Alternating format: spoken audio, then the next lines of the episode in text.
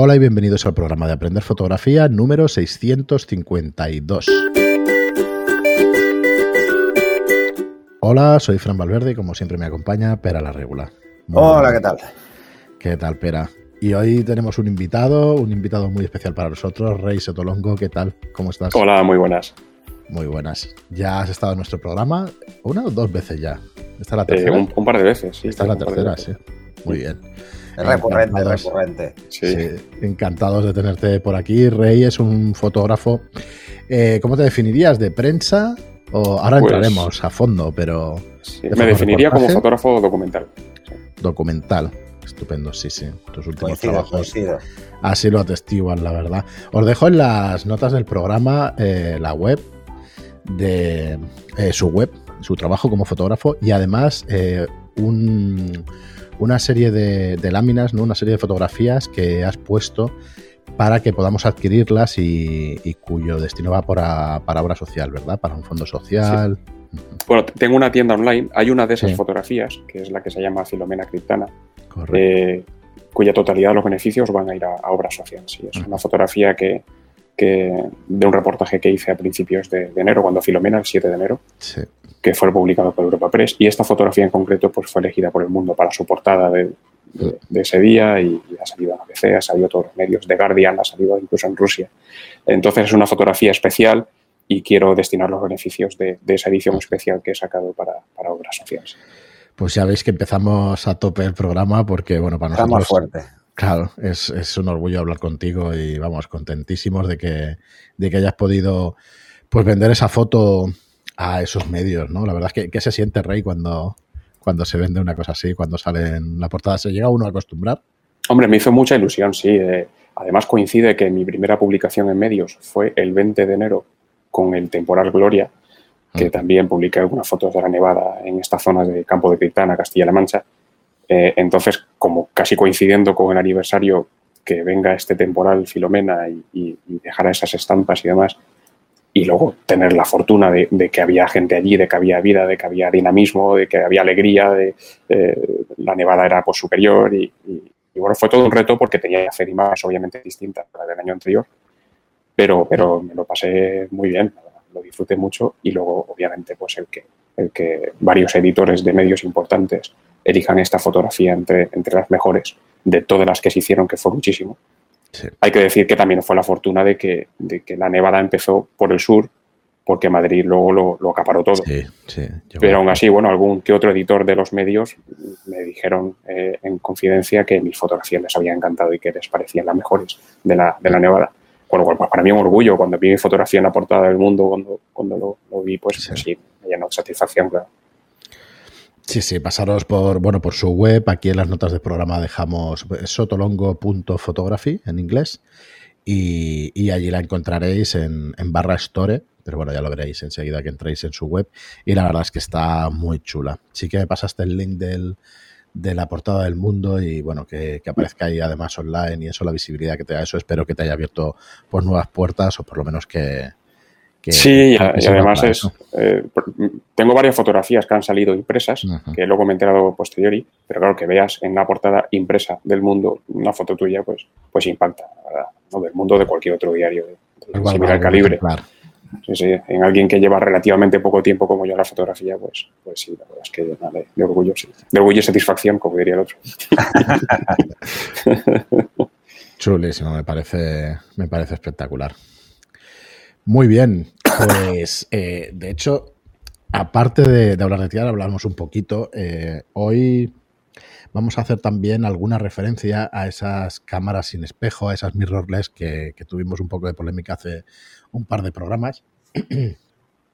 Porque bueno, al dar la opinión pues eh, no está exenta pues de cierta polémica o, digamos que quizá no hayamos probado las últimas caras de este, cámaras de este estilo, de las mirrorless y todo eso. Y la verdad es que tu rey llevas trabajando con, con una de ellas un tiempo. Y ahora, hablamos de tu equipo y, y además el viernes también nos visitará José que es fotógrafo en la Sierra Cena y, bueno, y profesor o monitor de deportes de aventura, ya hablaremos con él también, que me dijo el otro día que había comprado la R6. Así que os tenemos aquí como testimonios y además tú que, que la habías mirado, esta R6, esta Canon y eso, y, ahora comentamos un poco. Eh, un poco qué te parece y al final qué decisión has tomado, por qué te has decantado por una cosa o por otra.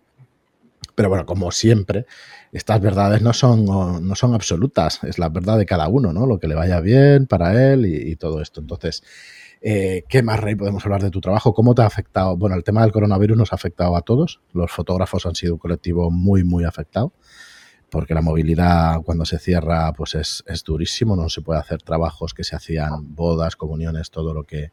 La fotografía social se ha resentido muchísimo, pero incluso el resto de la fotografía. La bajada de la actividad de todos los sectores pues hace que, que la publicidad se resienta también mucho y todo fotógrafo de publicidad pues también ha, ha, tenido esos problemas. ¿Cómo te ha afectado a ti este, este periodo, este último año? Bueno, a mí particularmente eh, mucho, como a todos pero, pero además se une que yo ya arrastraba eh, ciertas vulnerabilidades eh, del pulmón concretamente y además de una inmunodeficiencia congénita, que, que, es algo silencioso con lo que vivo y que no me produzca muchos problemas, pero que mi cuerpo pues, se defiende peor de las enfermedades, eh, tardan más en mi organismo y estamos hablando de un virus que ya se ha visto que, que sortea muy bien al sistema inmune, un sistema inmune normal y sano, pues en mi caso yo sabía que, que mi riesgo era, era enorme. Entonces, cuando todo esto ya empezó, yo estaba haciendo trabajos, eh, había cubierto para Europa Press la huelga de, agricultores y ganaderos y estaba haciendo varios reportajes simultáneos con agricultores en la región y tal. Y recuerdo que, uno de ellos, con el que había quedado, me dice que, estaba en aislamiento porque tenía síntomas. Y ya fue como un golpe de realidad, ¿sabes? Mm. Eh, me reuní con mi familia porque sabía que iba a tener la opción de, cubrir en primera línea coronavirus para agencias con las que iba a colaborar y decidí pues, que no lo iba a cubrir. ¿no? Que no, me merecía la pena el riesgo ni nada. Todos en aislamiento desde entonces y, seguimos en aislamiento, porque cuando se, reanudó el colegio, por ejemplo, en septiembre, nosotros pedimos una autorización a la Consejería de Sanidad para que mi hija continuara educándose en casa. Tuve que aportar pues todos mis informes médicos y, fue una, una batalla burocrática importante porque, porque no había legislado nada al respecto eh, mis médicos no pueden emitir justificantes a mi hija que no es su paciente, en fin, hay, una serie de, normativa que, todo esto estaba sin, sin legislar. Pero bueno, finalmente nos dieron esa autorización y mi hija no se ha incorporado al colegio. Mi hija se, está educando a distancia en casa, precisamente otra habitación está en, el colegio. Sí, sí, la situación es, la verdad es que es durilla. Pero bueno, en todas las situaciones habrá oportunidades. Y yo sí vi una oportunidad de registrar de forma única y a tiempo completo algo que era histórico que es como mi familia o mi hija de 8 años en ese momento vivía esta pandemia. Y fue a lo que, a lo que puse todo mi empeño y, fotografiando cada día. Así que hiciste un reportaje, eh, supongo que todavía lo continúas, ¿no? De alguna manera vas haciendo... Sí, continúa. Eh, empecé a registrar día a día toda la situación que se producía y bueno, tengo ya un material fotográfico que, que a ella le legaré que es histórico, repito, probablemente editaré pues, algún tipo de libro o algo así. Dentro de 20 años ella contará a sus hijos ¿Para qué esperar tanto, Rey? cómo vivió el coronavirus. No hace falta esperar tanto. Hombre, yo espero que para que ella tenga hijos pasen al menos 20 años. No, no, no, pero no lo digo por eso, lo digo, lo digo por el hecho de publicarlas. No, no, sí, hay, hay varios reportajes simultáneos, hay varias historias que podría contar eh, con el material fotográfico que tengo, pero recientemente he publicado uno eh, que resume muy bien cuál ha sido el confinamiento de mi hija. Y lo he publicado con mi agencia Europa Press y se han hecho eco otros medios y demás. Y bueno, nos entrevistaron de Televisión Española y Castilla-La Mancha Televisión y, varias radios nos entrevistaron porque es una historia curiosa. Ella eh, es un caso peculiar con respecto al resto de los niños de España, en el sentido de que está estudiando en casa telemáticamente, eh, de manera oficial. Y, bueno, esta fotografía sí que, que recoge muy bien lo que ha vivido ella eh, durante estos meses. Y este reportaje está también publicado en mi web y, y sí, esta historia la, he continuado. Pero continuará, claro, la pandemia continúa, así que el proyecto bueno, confiemos, no es por el bien de tu trabajo, o sea, esperemos Yo quiero que acabe, ya. sí, sí, que acabe, que acabe ya cuanto antes. Bueno, Rey, oye, em, ¿qué dirías? Yo sé que, bueno, muchos nos dedicamos a la fotografía o, muchos nos dedicamos o muchos se dedican a la fotografía y, lo que les importa pues es facturar y todo eso. Aparte de, esa, de ese tema pecuniario que no nos escapamos ninguno de nosotros, ¿qué es lo que más te gusta de por qué la fotografía documentalista? ¿Por qué la eliges y qué es lo que te gusta de ella?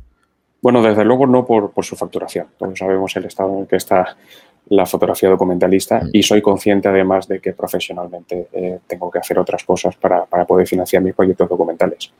Y esto es así en la mayor parte de los fotógrafos documentales de España a día de hoy, excepto unos pocos elegidos. Eh, todos tenemos que financiarnos de otras maneras. En mi caso, pues, por ejemplo, en verano hice retratos, hice publicidad en gran formato, que fue algo que experimenté.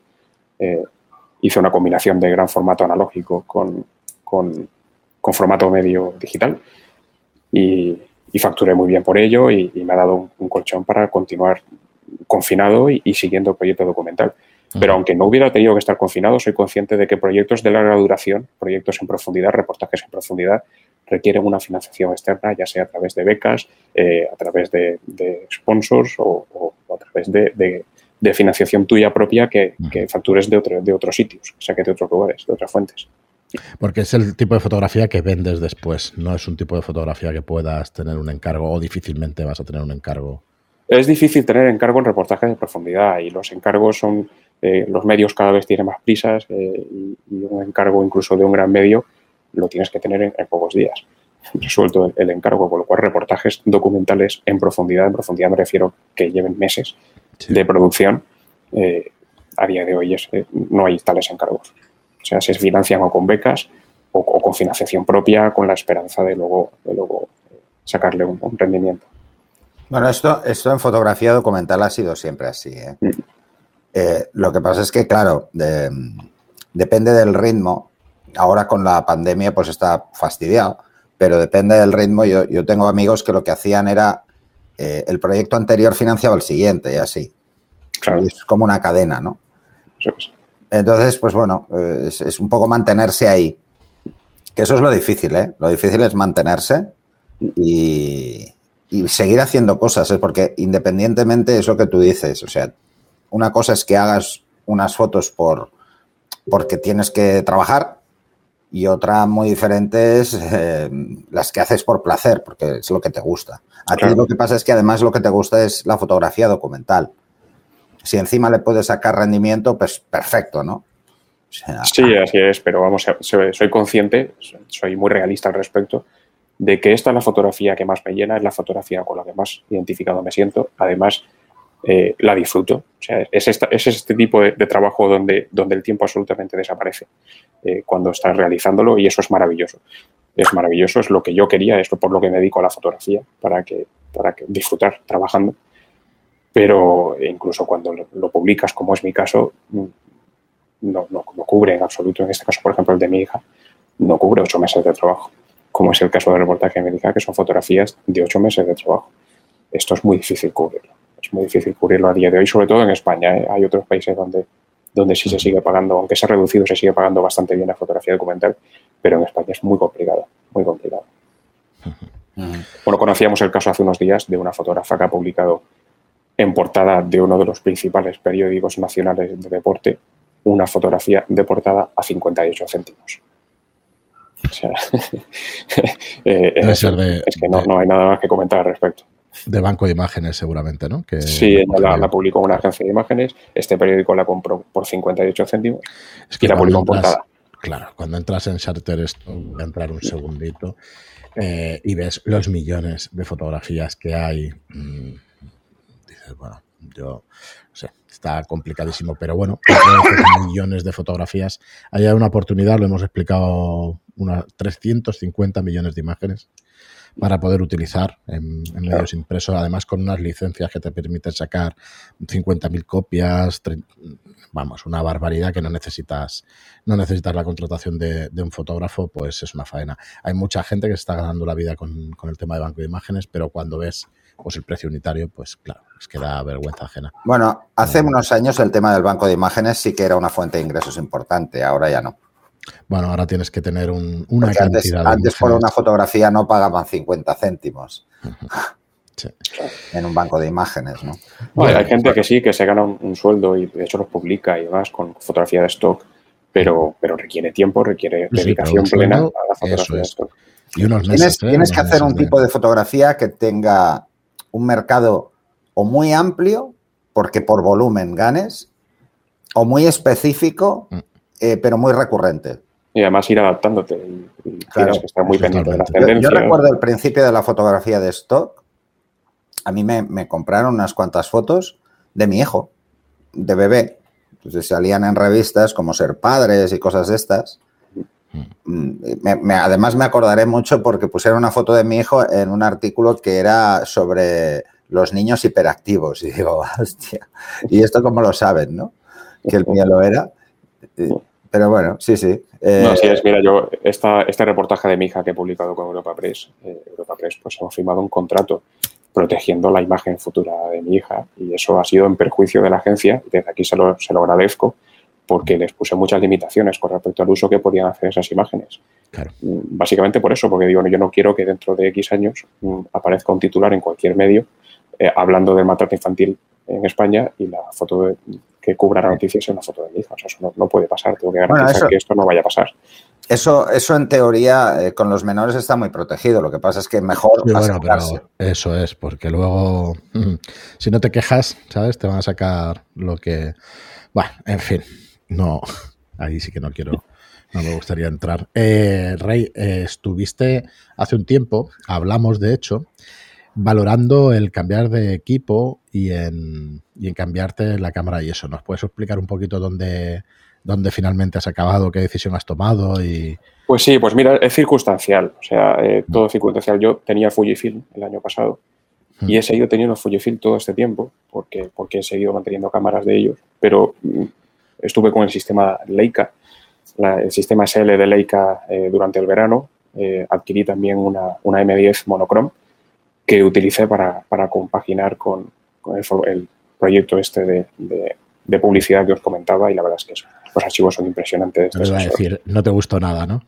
me encantó. O sea, es, una maravilla. Además, eh, os soy sincero, o sea, yo llevé al laboratorio que me, que donde imprimía en Madrid archivos de la M10 monochrome y archivos, ellos digitalizaban archivos de 4x5 de formato medio y no había prácticamente diferencias. Sea, era, era una cosa descomunal. Es, es, una calidad descomunal lo que da este sensor. Es una cámara muy nicho, eh, pero mira, yo la, la, la, amorticé muy rápidamente. Es lo que, lo que me costó eh, adquirir este, equipo. Por circunstancias, pues tuve que darme otro tratamiento. Eh, en, invierno disminuyó además el volumen de trabajo y me llegó una gran oferta por la monocrom y, me, y vendí la monocrom prácticamente por lo mismo que me costó. Hay que aprovechar las oportunidades. tal cual vendí el sistema, el sistema de Leica, me dediqué a mi tratamiento, me dediqué a, recuperarme y seguí teniendo Fujifilm. Entonces, cuando llegó el momento de volver a adquirir eh, más equipo, pues eh, me planteé Canon porque eh, la agencia con la que trabajo tiene, tiene acuerdo con Canon y, yo no he tenido nunca ni Canon ni Nikon, porque lo, lo único que he tenido es Fujifilm, luego Leica y sigo teniendo Fujifilm. Pero sí me llamó la atención porque era un descuento considerable y habían sido la R5, la R6, probé la R6 un par de días. Eh, pero pasa dos cosas. En mi caso, por Canon ha entrado muy fuerte en el mercado mirrorless, pero por ejemplo en el tema de ópticas ha entrado, eh, lo primero que sacó fueron las ópticas muy profesionales con un precio de entre 2 y 3 mil euros, que son los 285 1.2, eh, el 50 1.2, eh, luego sacaron el 2470-28, han sacado ya más, más ópticas, tienen un 24-105 también creo que es F4 eh, para montura RF, pero la inversión que me suponía eh, todo el equipo, cámara, ópticas y demás, realmente en este momento no, me lo pensaba en, absoluto. Además la R6 no tiene el mismo sellado, es decir, ellos equiparan el sellado de la R6, por ejemplo, al sellado de la, de la 6D eh, el del R5 con respecto al, del 5D y, para mí el sellado pues es algo importante. Yo he puesto a prueba las cámaras selladas de Fuji y sé que me han aguantado, cuestión no, quise arriesgarme. Fujifilm España además me ha ayudado mucho, ha apostado mucho, me ha, permitido eh, no solo publicar con ellos, me ha, cedido material para, testarlo, les estoy muy agradecido, es una marca que, me gusta, eh, me gustan los diales donde yo pueda ver los ajustes de la cámara sin que esté encendida, ese, ese estilo retro va mucho con la forma en que yo trabajo. ¿Qué modelo y al final pues, me he quedado con Fujifilm. ¿Qué modelo tienes de Fuji? Ahora mismo la XT4 eh, como cámara principal, que es la, última que sacaron.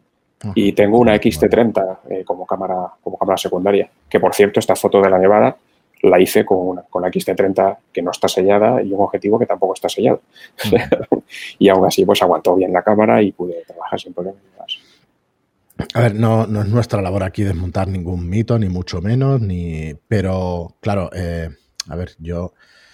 La Canon R, que es la que tenemos en el estudio, no quiero recordar cuánto, cuánto me costó. Tengo aquí delante. No quieres recordarlo. No quiero recordar, así de, claro lo digo. Estaría muy parecido al precio que voy a decir ahora. Eh, venía en un kit, venía en el kit 2405 y creo que costó más de los 3.200 euros que estoy viendo aquí, o, quizá iba por ahí, ya no, no quiero recordarlo, la verdad. Tengo la factura, pero bueno. Para recordártelo. Y este, este es el precio, este es el precio real. La, la R6, la tengo aquí delante también, vamos a mirar el precio, y está en 2.800 euros el cuerpo únicamente. Entonces, un poco es lo que, lo que estamos diciendo, ¿no? Que realmente salieron una serie de objetivos, el 24, eh, voy a ver si lo veo por aquí, pero el 24-105, pues estaba a un precio también parecido o incluso mayor al 24-105 de las, de las reflex, de las reflex, de las full frame normales, de las reflex, sí, de las reflex normales de Canon. Voy a ver si lo encuentro entonces. Eh, tengo, un colega que, ha trabajado con, R6 y, ha usado sus, objetivos EF eh, e y con el adaptador dice que funciona sin problemas, que el enfoque es rápido, sin problemas y demás. Pero bueno, entiendo que quien quiera pasarse al mundo mirrorless y aprovechar, por ejemplo, la mayor amplitud de la montura o que el objetivo esté más cerca del sensor y demás, pues claro, tiene que apostar por objetivos RF.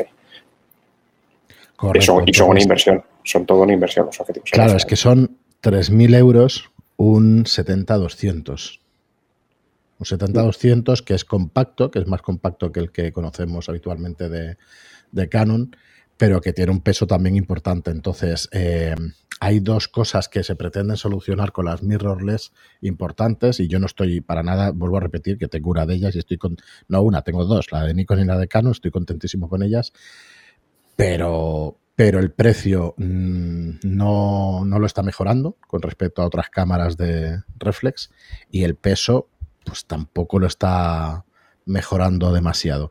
Entonces, en el próximo programa, el viernes, vendrá José y él se ha comprado la R6 y me va a encantar que nos explique el, por qué ha tomado esta decisión, porque el paso ha pasado de una Canon 5D a la Mark III a esta Reflex, perdón, a este mirrorless R6. Así que estará estupendo que nos, que nos diga el qué, pero vamos, yo no veo excesiva diferencia entre un sistema y, un, y otro. No acabo de ver el porqué eh, del vuelco de irte hacia estos sistemas. Por ejemplo, otro ejemplo, el, el 8512RF está en 3.600 euros y ahora un objetivo caro el anterior, eh, que, estaba en 2.800, 2.400 euros, ya no lo recuerdo bien, pero estaba por ahí, no estaba, no estaba más. 2.600. 2.600, es que es 1.000 euros más es que eh, hay diferencia. Entonces no acabo de entender muy bien la verdad la diferencia. Pero es que el, el, el 5012 también vale mil euros más. Casi. sí. Eh, entiendo que puede ser un tema de demanda, eso sí lo entiendo, y puede ser un tema de demanda. Un tema de estocaje, seguro. Tienen menos stock y se dispara el precio. Hombre, yo supongo que sobre el papel eh, ellos consideran que da un salto de calidad. Ahora, por ejemplo, en mi caso, ese salto de calidad no está justificado en la inversión. Ni en, cuanto a resolución de los sensores, eh, ni tampoco en cuanto a resolución óptica. Yo no lo justifico. De hecho, eh, en mi caso incluso prefiero que tenga menos, menos resolución. No, me gusta tanto esa resolución clínica, prefiero una imagen más orgánica. Y, en ese sentido voy al contrario de lo que, de lo que está demandando el mercado ahora mismo. Eh, cuidado que ya, ya os digo que para nosotros lo que estoy diciendo no es estar en contra de esos sistemas, sino al contrario, lo que queremos es, saber el, por qué y, el por qué se está utilizando este sistema y el por qué llegó para quedarse y, a mí me parece estupendamente, no tengo, pues ya os digo, ni, ningún problema. Ahora, en mi caso yo no voy a de usar Reflex, con lo cual pues, cuando, me planteé comprar un sistema, me planteé este porque ya estaba acostumbrado a, mirrorless. Yo he utilizado fotografía digital pues siempre mirrorless y antes pues era una Leica telemétrica, con lo cual pues, pues era mirrorless también, que la inventó Leica hace 60 años, la sin espejo. Entonces eh, eh, no me costó, pero si yo tuviera un sistema reflex, con una reflex reciente en buen estado y, ópticas y demás, yo en mi caso no vería justificado haciendo números, no vería justificado pasarme al mirrorless, salvo que me dedique, por ejemplo, a cosas muy concretas como eh, fotografía en rodajes donde el silencio es un imperativo eh, eh, o, danza clásica o algo así que, dices, oye, es que voy a obturar con una lectura de sensor rapidísima, por ejemplo, la nueva Sony A1 que, que obtura 30 fotogramas por segundo con una velocidad de sensor bestial donde en, obturación electrónica no hay distorsión, no hay flicker, no hay absolutamente nada, bueno, pues sí, pues, pues, puedo entender que alguien que se dedique a hacer eso sí que le compense. Si no, lo veo muy complicado. Eh, eh, emociones aparte y, grandes deseos de tener la novedad, es muy complicado justificar profesionalmente una, inversión así. Bueno, eso, eso básicamente es, es, lo que intentaba explicar yo en el programa y que además eh, en otras cuestiones mm, todavía les falta. Les falta. Esto eh, es, como recordar el paso del químico al digital en su momento. No es un salto tan bestia, pero hay un salto. Hay un salto tecnológico que necesita un tiempo. Todos, a ver, eh, en el mundo de la fotografía ya sabemos lo que pasa, como en casi todos los, los hobbies, ¿no? Y es el tener lo último, ¿no? Es, un poco el juego ese también a veces de Yo conozco a muchos aficionados que tienen mejor equipo que colegas que se dedican La mayoría, nosotros hemos hecho cursos presenciales toda la vida, pero más que yo, y, la mayoría de aficionados, bueno, la mayoría no, pero hay muchísimo aficionado que tiene mejor equipo que, porque al final es su pasión, el dinero se lo gasta uno donde quiere, si es dueño de él, y no hay mucho más que decir. Sobre eso, no, está claro. Y sí, sí, eso es cierto, eso es cierto. Y explícanos un poco, entonces la, eh, la Fuji que tienes, eh, ¿qué especificaciones tiene? O sea, te, sirve perfectamente porque si no, no trabajarías con ella, está claro. Bueno, de hecho, me, sobra especificaciones. Para empezar, yo lo necesito en, mi trabajo eh, de diario. Yo no necesito un, un sensor de 24 x 36 yo con el APS-C que tiene Fujifilm voy más que, cubierto. Y ¿Es 1.3 o 1.5? Perdona, ¿cuánto recorta? Es 1.5. 1.5, 1.5, sí. Con lo cual, eh, eh, incluso me gusta, el, por ejemplo, el trabajar con ópticas luminosas y tener más profundidad de campo que la que tengo en, full frame. Por ejemplo, es algo que, con lo que me siento muy cómodo. Eh, la, calidad es brutal de, de, los sensores. Bueno, es un sensor Sony, Fujifilm le monta, en este caso a la serie X, le monta su propio filtro, que es, que es un filtro que se llama X-Trans, que no es un filtro Bayer, con lo cual pues tiene una, una, una forma distinta de, bueno, a día de hoy no hay prácticamente diferencia, pero, pero por ejemplo sí que se nota en, en el moiré, en el grano, eh, bueno, en el grano, en el ruido, el ruido que produce es un ruido más orgánico que el, que el del Bayer porque el patrón es diferente. Al, al, del Bayer no es tan, tan, tan cuadriculado como el del Bayer por tan cuadriculado no, perdón, no lo he explicado bien, sino que no sigue el patrón que sigue, que sigue el Bayer, con lo cual el, ruido es, es, distinto. Y luego yo no trabajo a ISOs superiores a 6400, prácticamente nunca. O sea, porque, porque en esas condiciones, pues es es muy difícil que la luz sea buena. Eh, entonces, es que yo no me voy por encima de 3200, 6400, estamos hablando de fotografía documental donde no use flash.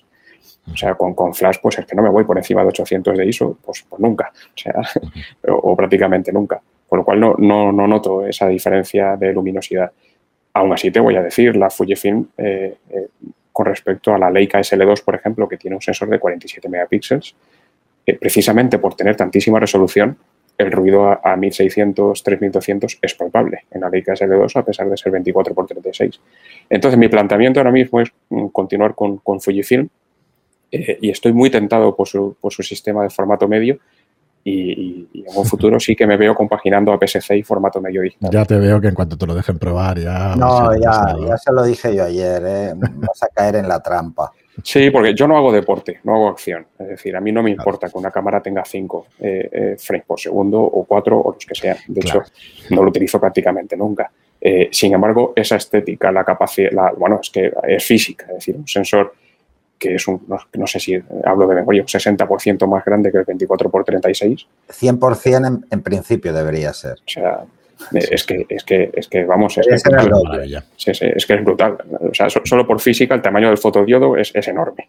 O sea, la calidad de imagen es, superior. Y, por ejemplo, para trabajos publicitarios, como aquí hice este verano, donde imprimí en, unos formatos enormes, pues ahí sí que lo veo. Ahí sí, es, muy, muy, muy, muy apetecible.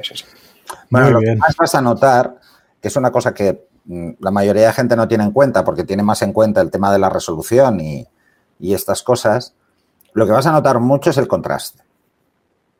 Te vas a dar cuenta de que la capacidad de contraste, de captar contraste, mm. vas a ver texturas que no veías con una 35 milímetros ni de casualidad, por la profundidad de color también, ¿eh? Mm. Eh, y parece una tontería, pero yo lo primero que me sorprendió cuando me dejaron la primera fue eso. Y a mí, yo la primera que probé era una DM de 22 megapíxeles, o sea, y pensé, digo, ostras, mm, pero si tiene solo un megapíxel más que mi 35 milímetros. Mm. Y, digo, esto no puede ser. Y era una cámara francamente mala, ¿eh? Era un, respaldo malo, no, no era los respaldos, era un respaldo, no, no son los CMOS actuales, ¿eh? Era un CCD eh, que necesitaba muchísima luz, porque el ISO a 200 ya se veía. Y ya no te digo pasar de 400, era una locura. Ahora, el tema es ese, el tema es el contraste y luego la resolución neta se nota porque además suelen montar menos filtros. Por ejemplo, el Moiré no se, no se filtra. ¿Para qué? Mm. Lo mismo que hace, por ejemplo, Leica, ¿no? Y además eso me pasó con una que además Frank conoce muy bien porque estaba en el estudio, que es con la Hassel de 30, eh, que tuve que hacer una sesión de moda baño y, usé esta Hassel, la, la 3 era, ¿no, eh, Frank? Sí, la de 2 era la de 39 megapíxeles. Pues eso, la de 39 y, y resulta que era moda baño y era todo licra y claro, el muare era escandaloso, ¿no? Pero escandaloso y sufrí lo. Vamos, todo y más. mira, Fuji acaba de. Bueno, Fuji el año pasado sacó una, se llama GFX 100, que son en formato medio 102 megapíxeles. Pues hace una semana o dos semanas ha sacado una más pequeña por la mitad de precio con el mismo sensor. Estamos hablando de un sensor formato medio, 100, bueno, formato medio digital, 102 megapíxeles, eh, retroiluminado con eh, autofoco por detección de fase, que es la primera cámara de formato medio digital que monta autofoco por detección de fase, por ejemplo. Esto permite enfoque al ojo en, el estudio y demás. Eh, vamos, que, o sea, me parece, el sensor está estabilizado. Es decir, es que estamos llegando a un nivel de formato medio eh, brutal, brutal. Y estamos, esta cámara cuesta creo que 6.000 euros, pero es que estamos hablando de que, de que hay muchas cámaras de full frame hoy en día que cuestan 6.000 euros y 7.000. Hay, que tener en cuenta una cosa que mucha gente cuando pasa a formato medio no es consciente. ¿eh? El número de ciclos no lo tiene la cámara, porque no obtura la cámara, obtura el objetivo en muchos. Y entonces, eh, por ejemplo, lo que hay que tener en cuenta es que así como en 35 milímetros el objetivo te va a durar toda la vida, en formato medio no. Bueno, en caso de Fuji sí. Hassel es la que, la que, la que sigue manteniendo la obturación central en óptica pero Fuji sí tiene obturador en, el sensor. En el cuerpo. Sí. Pero circular. Eh, no, es, obturador, es un obturador normal, es un obturador mecánico normal. O sea, ¿es, ¿es de plano focal o circular? Es plano focal, es plano focal. Ah, entonces el problema son las sincronizaciones del plano focal. Las velocidades de sincronización, por ejemplo, en estudio, con flash. Mm. Pero bueno, e, eso hemos hecho fotos. eso, por cierto, abarata las ópticas. ¿Eh? Eso, por cierto, abarata las ópticas, porque las ópticas de Hasselblad son tremendamente caras. Más abarata elimina un problema mecánico en la óptica que, que hoy por hoy el problema mecánico, en teoría, bueno, no es mecánico del todo porque es, eh, magnético, lo tienen los estabilizadores solo. Pero, claro, eh, realmente piezas metálicas no hay, salvo el diafragma. Y el diafragma aguanta muchísimo. Lo que pasa es que, claro, eh, el número de acciones en, las Hassel, por ejemplo, es el doble. Es diafragmar y obturar. Entonces, por cada disparo tiene que hacer tres movimientos, cosa que eh, con un objetivo normal no. Con un objetivo de cámara de 35 milímetros esto no pasa. Eh, solo, solo, hace un movimiento de, que además es, magnético. Y está, ah, de todas maneras, con el tema de la mirrorless, yo creo que, el mercado va a seguir arrastrando hacia allí porque la gente pide mirrorless. Eh, Nikon, que se había mantenido diciendo que iba a sacar, bueno, creo que había anunciado que iba a sacar otros reflex eh, eh, próximamente y demás, ha tenido que desviar muchísimos recursos a mirrorless porque es que lleva perdiendo un dineral eh, dos años consecutivos con respecto a toda su competencia. Es que, es que, es que no, no hay manera, va a tener que, invertir mucho en, su mercado mirrorless y así lo está haciendo y todas las, todas las, las, marcas lo están haciendo así, eh, excepto eh, Pentax, que creo que es la única que ha dicho que, no va a hacer mirrorless, que se ha plantado y ha dicho, nosotros vamos a hacer reflex y ya está. Pero, pero vamos, eso ya es cosa de mercado. Bueno, hay, que tener en cuenta también cómo funcionan los mercados de las grandes marcas, ¿eh? como sería Canon, Nikon y Sony. Estos, estos tres grandes eh, tienen un porcentaje de ventas altísimo en el aficionado. Claro. Altísimo. Eh, y claro, ese mercado lo tienen que cuidar sí o sí. Luego están las demandas profesionales para sectores muy específicos, que evidentemente entran dentro de estos patrones. Pero ya te digo, ayer, por ejemplo, lo comentábamos tú y yo, Rey. Eh, el tipo de fotografía que hago yo, a mí, por ejemplo, no me aporta nada. Porque ni voy a disparar 30 frames por segundo, porque no lo voy a hacer. Eh, yo más de uno ya, ya la lío. o sea, yo no tengo la cámara ni en ráfaga nunca, prácticamente. O sea, yo solo pongo la ráfaga cuando hago una pasarela perdona, espera. Yo creo que nos vamos a emplazar al, siguiente podcast donde vendrá José. Él sí necesita esa ráfaga y, y, quiero que nos lo explique de primera mano, porque es verdad que la realidad, pues eso, va por barrios, la verdad que decíamos antes y eso, y claro, estoy convencido de que para él haya ha sido un salto espectacular de una a otra. Así que, si os parece, lo dejamos aquí. Yo así, vemos. Claro, claro, que veamos un contrapunto lo fundamental es que, es que el fotógrafo sea consciente de sus necesidades antes de buscar un equipo. Y no se compre el equipo y luego ajuste sus necesidades al equipo. tienes que ser consciente de qué necesitas. Ya sabes que el sentido común es el menos común de los sentidos. es que es, tal, es tan goloso no, hombre, yo, yo, lo he experimentado. Yo no necesitaba una, una de 10 monochrome. A ver, yo no necesitaba. Independientemente de, independientemente de que tú por el estudio querías tener ese equipo para poder sí, sí, sí, alquilaba. Tú eres goloso. Porque claro, claro. Sí, sí, que sí, sí. Bueno, ¿quién no lo es? Bueno, ¿quién no lo es? Habrá gente que no lo sé, yo los conozco. Yo, ahora, si tuviera la pasta, Claro, es que si eh, no, pues, yo no me compraba la mirrorless, lo siento, me compraba la, la 1DX Mark 3 para que me durara 12 años más. Otros 12 años, claro. Claro, es que... Que por cierto, obtura mecánicamente más rápido que la nueva Sony Alpha 1. Ya, ya, ya. Eh, a ver, es mi cámara mejorada tres veces, pero en las mismas cosas. Claro. En las mismas. O sea, lo que no se han ido es a, a meterle muchas más cosas nuevas, sino simplemente a ir mejorando las que ya tenía mi cámara. Por ejemplo, mi cámara no graba vídeo. No graba.